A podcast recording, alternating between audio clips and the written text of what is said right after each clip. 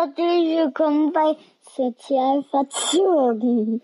Hey Leute, herzlich willkommen zum Sozialverzogen Podcast. Das ist dein Weg zum authentisch empathischen Pädagogen und ich heiße auch alle Pädagogik Interessierten willkommen, alle die Erzieher sind oder es werden wollen oder Eltern, die es sind oder werden wollen oder auch Lehrer, egal.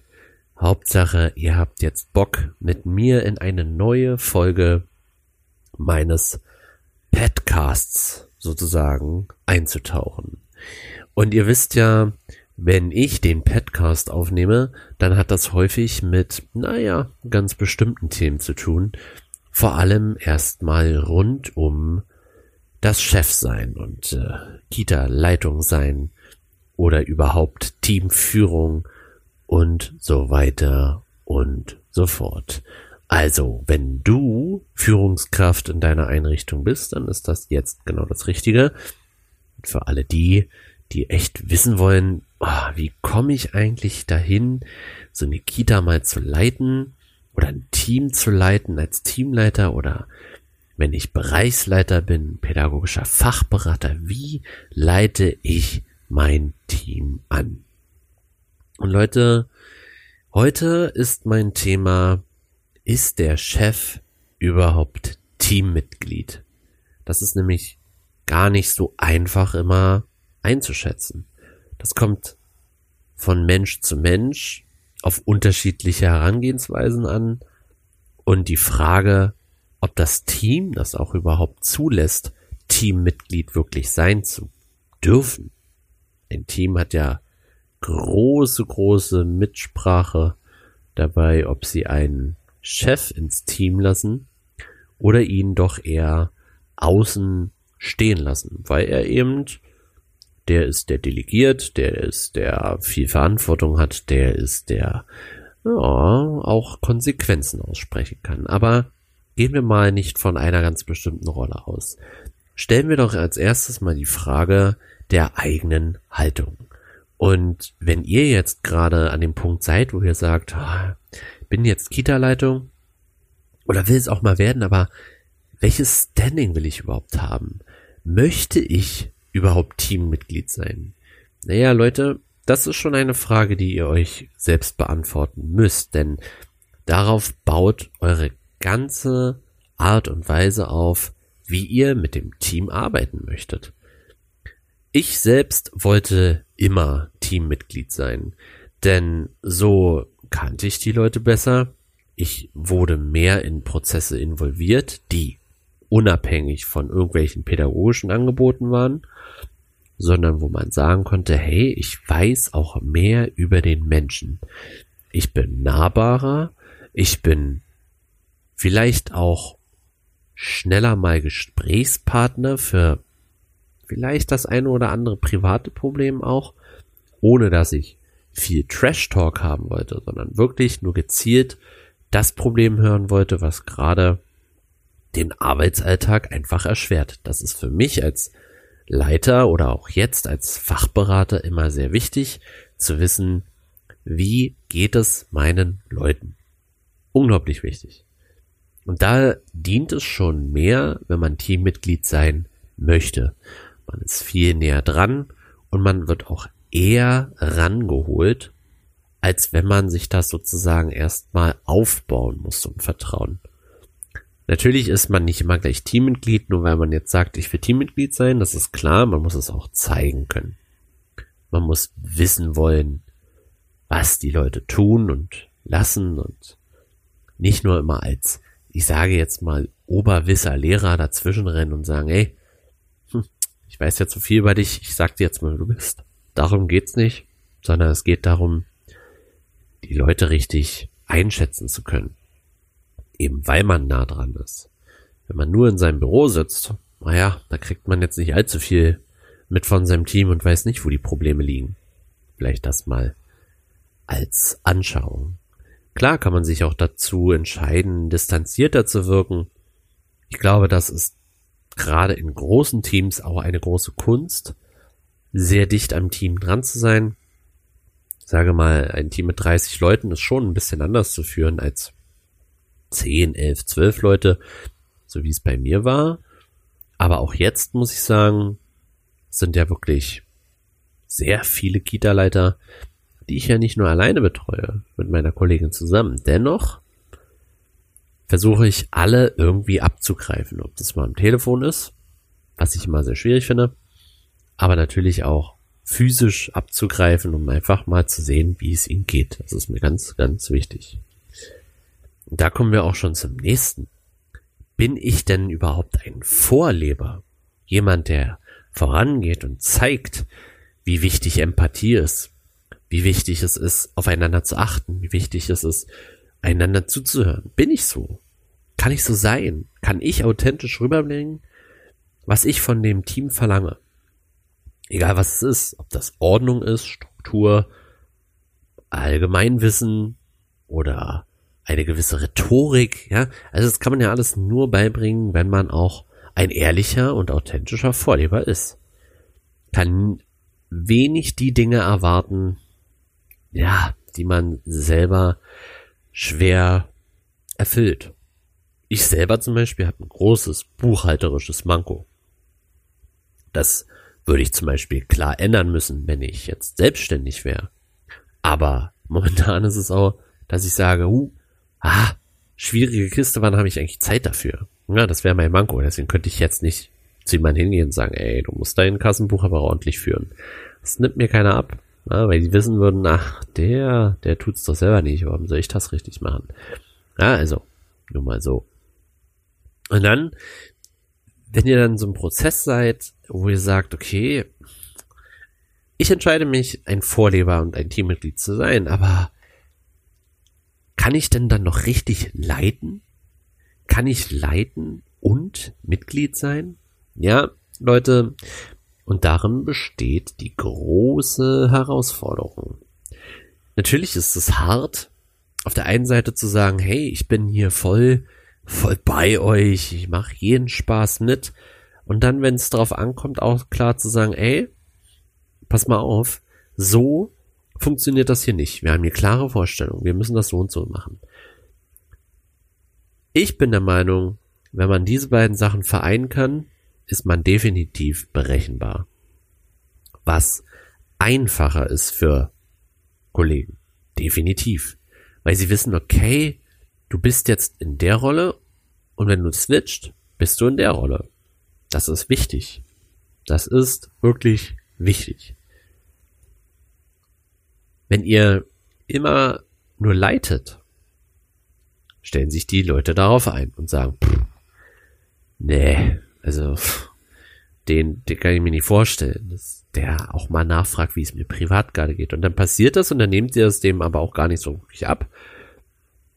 Weil ihr sagt, oh, naja, jetzt hat er mal so ein bisschen aus Nettigkeit gefragt, aber so echt ist es nicht. Und genau umgekehrt ist es auch. Wenn ihr nur Freund seid, und nur bester Kumpel sozusagen und äh, alles immer auf die superfamiliäre Art klären wollt, dann nimmt euch keiner ab. Wenn ihr mal ganz klare Konsequenzen aussprechen müsst, beziehungsweise auch ganz klar nochmal auf gewisse Strukturen hinweisen möchtet, das wird schwierig. Deswegen, die Mitte ist natürlich auch hier, ich sage jetzt mal, die Lösung. Ihr seid nicht ambivalent, wenn ihr beides macht. Ihr seid klar. Weil ihr könnt trennen. Und das ist auch für ein Team ganz wichtig, nicht nur in dem einen Extrem zu leben, sondern beides miteinander zu vereinen. Und wenn wir über Haltung sprechen, dann ist es natürlich auch eine Frage, wo setze ich als Chef den Fokus? wie soll ich wahrgenommen werden? Ja, man muss schon überlegen, okay, wenn ich jetzt Chef bin, dann möchte ich eigentlich, dass jeder weiß, man kann seine Gefühle äußern, man kann seine Meinung äußern, man kann auch mir Feedback geben, man kann mit mir über bestimmte Dinge diskutieren, fachsimpeln, Ideen zusammenspinnen. Oder man entscheidet sich und sagt so, ich möchte wahrgenommen werden als der straighte, mega machtvolle Leiter, der alles weiß. Ihr merkt den Unterschied selber, den brauche ich euch jetzt nicht erklären.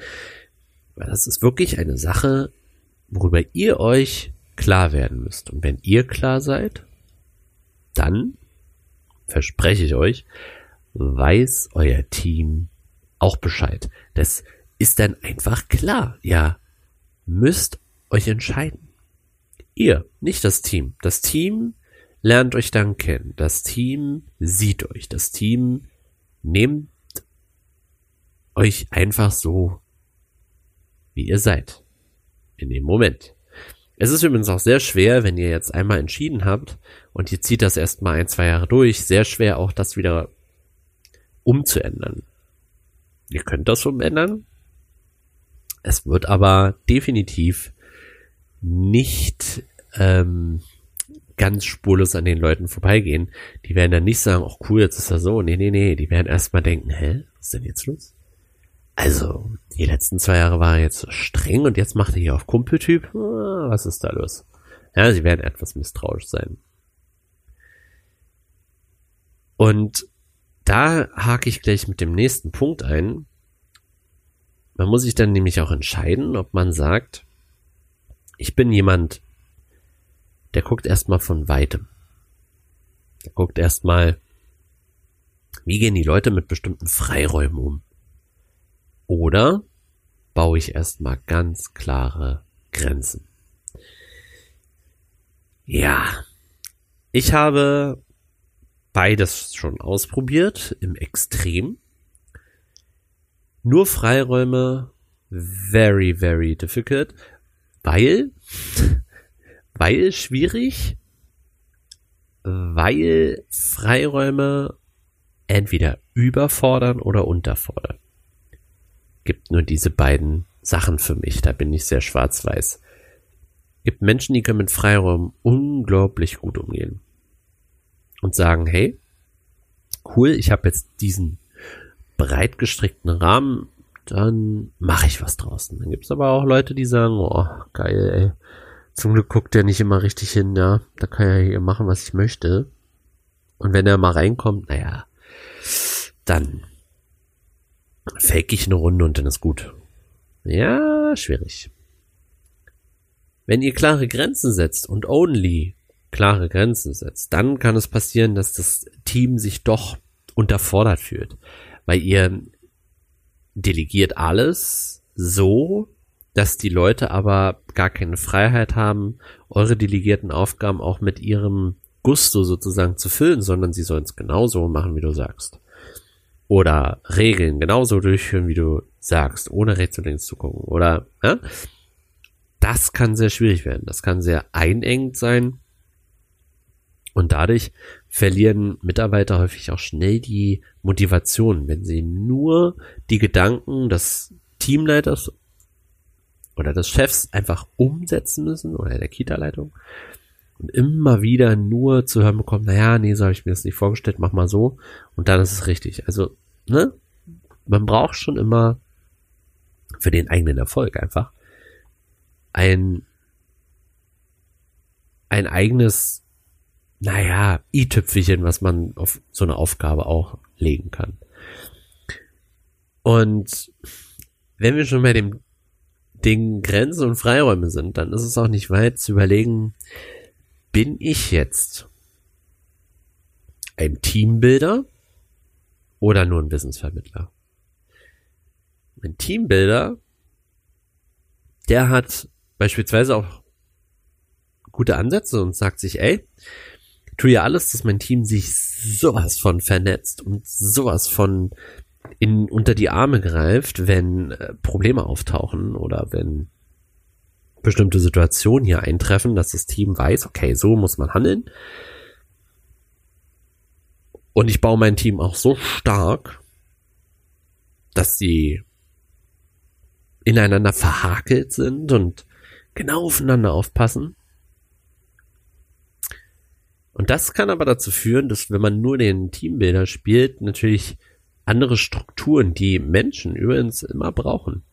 Vor allem in der Kita, vor allem in pädagogischen Einrichtungen, sagen irgendwann, ja, okay, jetzt verstehen wir uns als Team super, also die Raucherpausen sind cool und äh, die Teamabende auch, aber mir fehlt so Struktur, mir fehlt so ein bisschen, wie gehe ich das nächste Elterngespräch an? Was kann ich mit den Kindern machen? Ich brauche da mal Input. Also nur Teambilder reicht nicht. Wissensvermittler muss man nämlich ebenso sein. Deswegen kann man auch nicht nur Wissensvermittler sein. Ähm, dann läuft das Team auch ziemlich starr nach gelernten Strukturen. Das ist ein wenig Freiraum. Was ich aber gemerkt habe, ist vor allem Teambilder sein bedeutet, dass man aus dem Hintergrund agieren muss. Immer die direkte Teambuilding-Maßnahme durchzuführen, das klappt nicht immer oft. Es gibt natürlich tausend Teambuilding-Maßnahmen. Hey, erzählt mir nichts. Ich weiß das. Und äh, ich sage jetzt mal ein, ein, ein Teambuilder-Ass. Ja, der würde jetzt sagen, nee, nee, nee, nee, ich kriege jedes Team zusammen. Ich kriege jedes Team motiviert. Nee, das glaube ich gar nicht. Ein Team muss dafür sensibel sein und deswegen kann man auch nicht immer den mega Teambilder raushängen lassen. Man muss es schon koppeln mit ganz viel Wissen. Deswegen würde ich der Wissensvermittlung trotzdem einen hohen Stellenwert geben. Funktioniert aber alleine natürlich auch nicht. Aber euer Team braucht jemanden, wo sie wissen, okay, ich habe jetzt diese eine Frage, die brauche ich jetzt beantwortet, damit ich für mich weitermachen kann. Und es ist auch eine gewisse Klarheitsabfrage bei dem Kita-Leiter. Machen, machen Teammitglieder ganz unbewusst auch, um einfach zu wissen, okay, ey, der hat Ahnung, der weiß, wovon er spricht. Dem nehme ich jede Teambuilding-Maßnahme ab, weil er weiß, wovon er spricht. Er, er kann das knallhart analysieren. Ich kriege hier knallhart Feedback zu gewissen Themen, wenn ich Fragen habe, Hilfe brauche, etc. Ey, mein Kita-Leiter ist on point. Das wollen die Leute. Die wollen auch ein Stück weit geführt werden und die wollen auch ein Stück weit sichere Wissensvermittlung haben, weil sie eben Lücken haben. Manchmal. Was völlig okay ist. Hat man als Kita-Leiter genauso. Hat man auch Lücken. Definitiv. Wäre ja, wäre ja krass, wenn nicht. Ja. Und das muss man schon überlegen. Das muss man schon überlegen. Ja, und darüber hinaus ist es total wichtig, dass man die Frage der Teamanalyse stellt. Nichts geht darüber, sein eigenes Team lesen zu können. Und da hilft euch das natürlich, um nochmal so ein bisschen den Bezug zu schaffen, ob man jetzt Teammitglied ist oder nicht. Da hilft es natürlich mega Teammitglied zu sein. Ich hatte das vorhin schon kurz gesagt. Es ist wichtig, dass ich mein Team kenne. Der erste Punkt.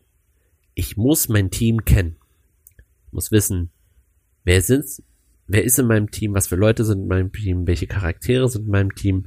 Gibt es fleißige, gibt es eher die, die mal, ich sage jetzt mal salopp, einen Tritt in den Hintern brauchen.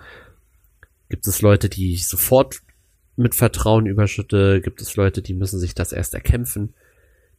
Wenn ihr dann klar seid, auch da wieder habt ihr den Fokus geschärft, um mit jedem Einzelnen auf seiner Ebene auch arbeiten zu können dann wisst ihr ganz klar, okay, der braucht dies, der braucht das, der braucht hier mal was und der braucht da wieder ein Ohr und der braucht diesen Rat und hier muss ich da nochmal einen Knopf drücken, dass der wieder motiviert ist. Wisst ihr, was ich meine? Das könnt ihr nur machen, wenn ihr euer Team kennt. Der zweite Punkt setzt aber gleich da an. Und da sage ich, ihr müsst an euer Team glauben. Kennen ist das eine. Aber ihr müsst von Anfang an sagen, ähm, dieses Team, dieses Team bringt meine Einrichtung auf Top-Level. Auf das Level, was Eltern brauchen, was die Kinder brauchen. Dieses Team stützt die gemeinsame Arbeit durch und durch und stürzt sie nicht durch irgendwelche Eskapaden oder eigenwilligen Entscheidungen. Ihr müsst an euer Team glauben. Natürlich ist das oft Vorschuss, Klar, stimme ich euch auch total zu. Das ist erstmal ganz viel Vorschuss, wenn man ja gar nicht, gerade am Anfang, wenn man so reinkommt in diesen, in diese Leitungsposition, im Team gar nicht ordentlich kennen kann, aber man muss diesen Glaubensvorschuss geben. Und man muss erstmal dann dem Team zeigen, dass man ehrlich glaubt und ihnen auch vertraut. Das ist klar. Auf der anderen Seite ist es dann aber auch wieder nicht genug. Können zwar hingehen und sagen, ey, ich glaube an euch, ihr seid stark, ihr macht schon. Komm, egal was ihr tut, ich bin voll auf eurer Seite.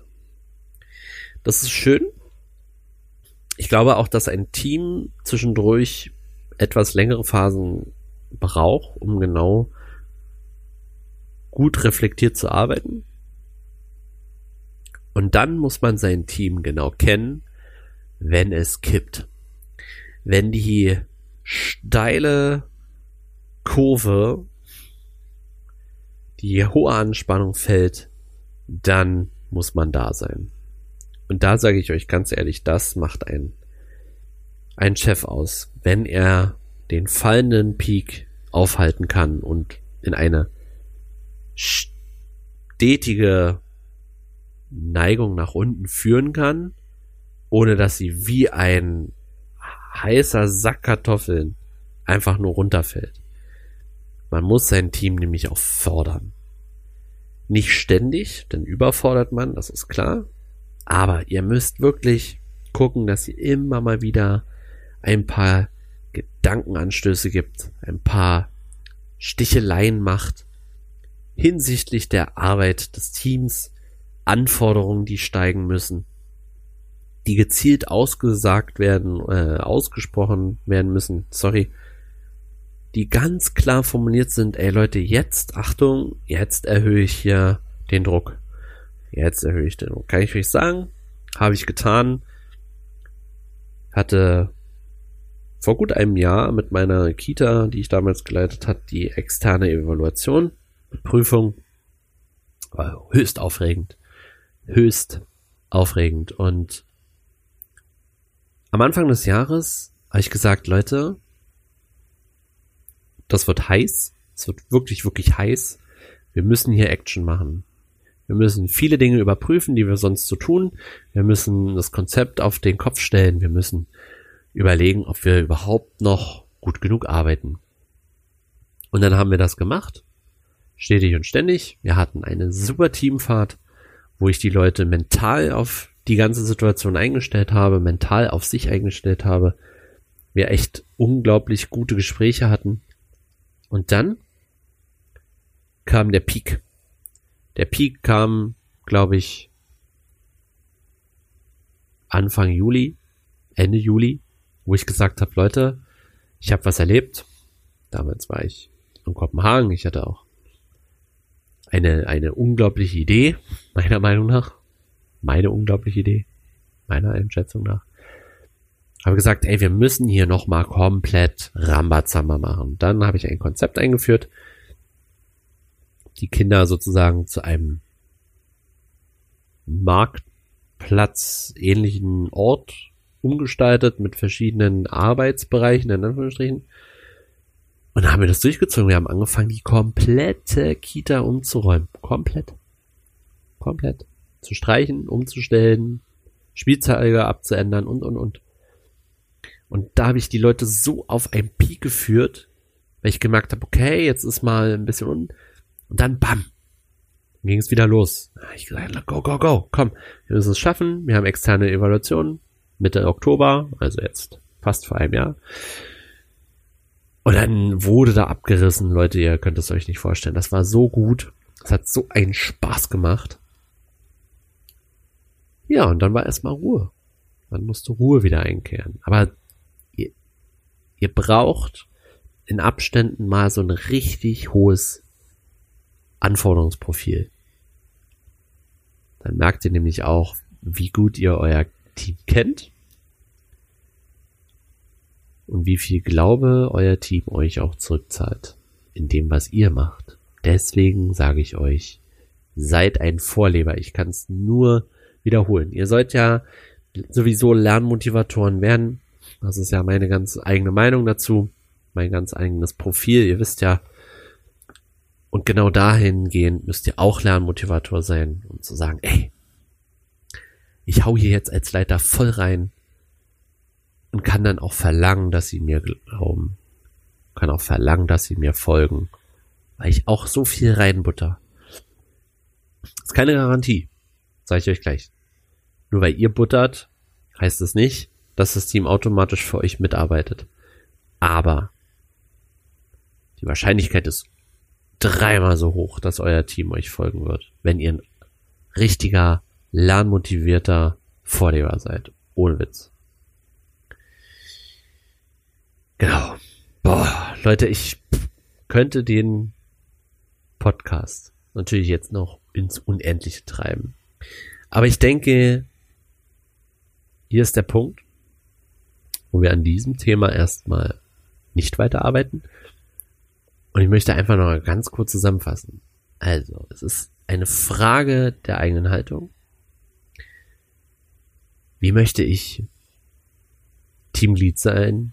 Teammitglied sein? Oh, mir fehlen schon die Worte, es tut mir leid. Möchte ich überhaupt Teammitglied sein? Bin ich ein Vorleber? Kann ich leiten und Mitglied sein? Das sind die Fragen, die ihr euch stellen müsst. Dann die Frage des Fokus, des eigenen Fokus. Wie soll ich wahrgenommen werden? Lasse ich Freiräume oder baue ich klare Grenzen auf?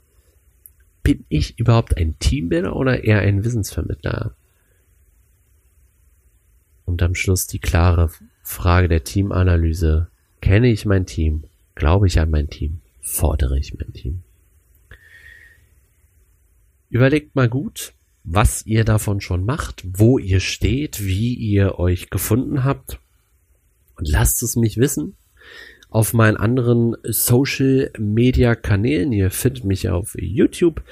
Da kommen mindestens ein bis zweimal die Woche Videos und auf Instagram findet ihr mich täglich natürlich. Und ich würde mich natürlich freuen, wenn ihr diesen Podcast, Podcast, sehr verzogen Podcast, wie auch immer ihr es nennen wollt, teilt und äh, gerne auch euren Kollegen vorspielt, würde mich freuen. Und ich hoffe, ihr hattet Spaß. So, motiviert euch auch ein bisschen, nochmal über euch nachzudenken, denn das ist das Ziel, Leute.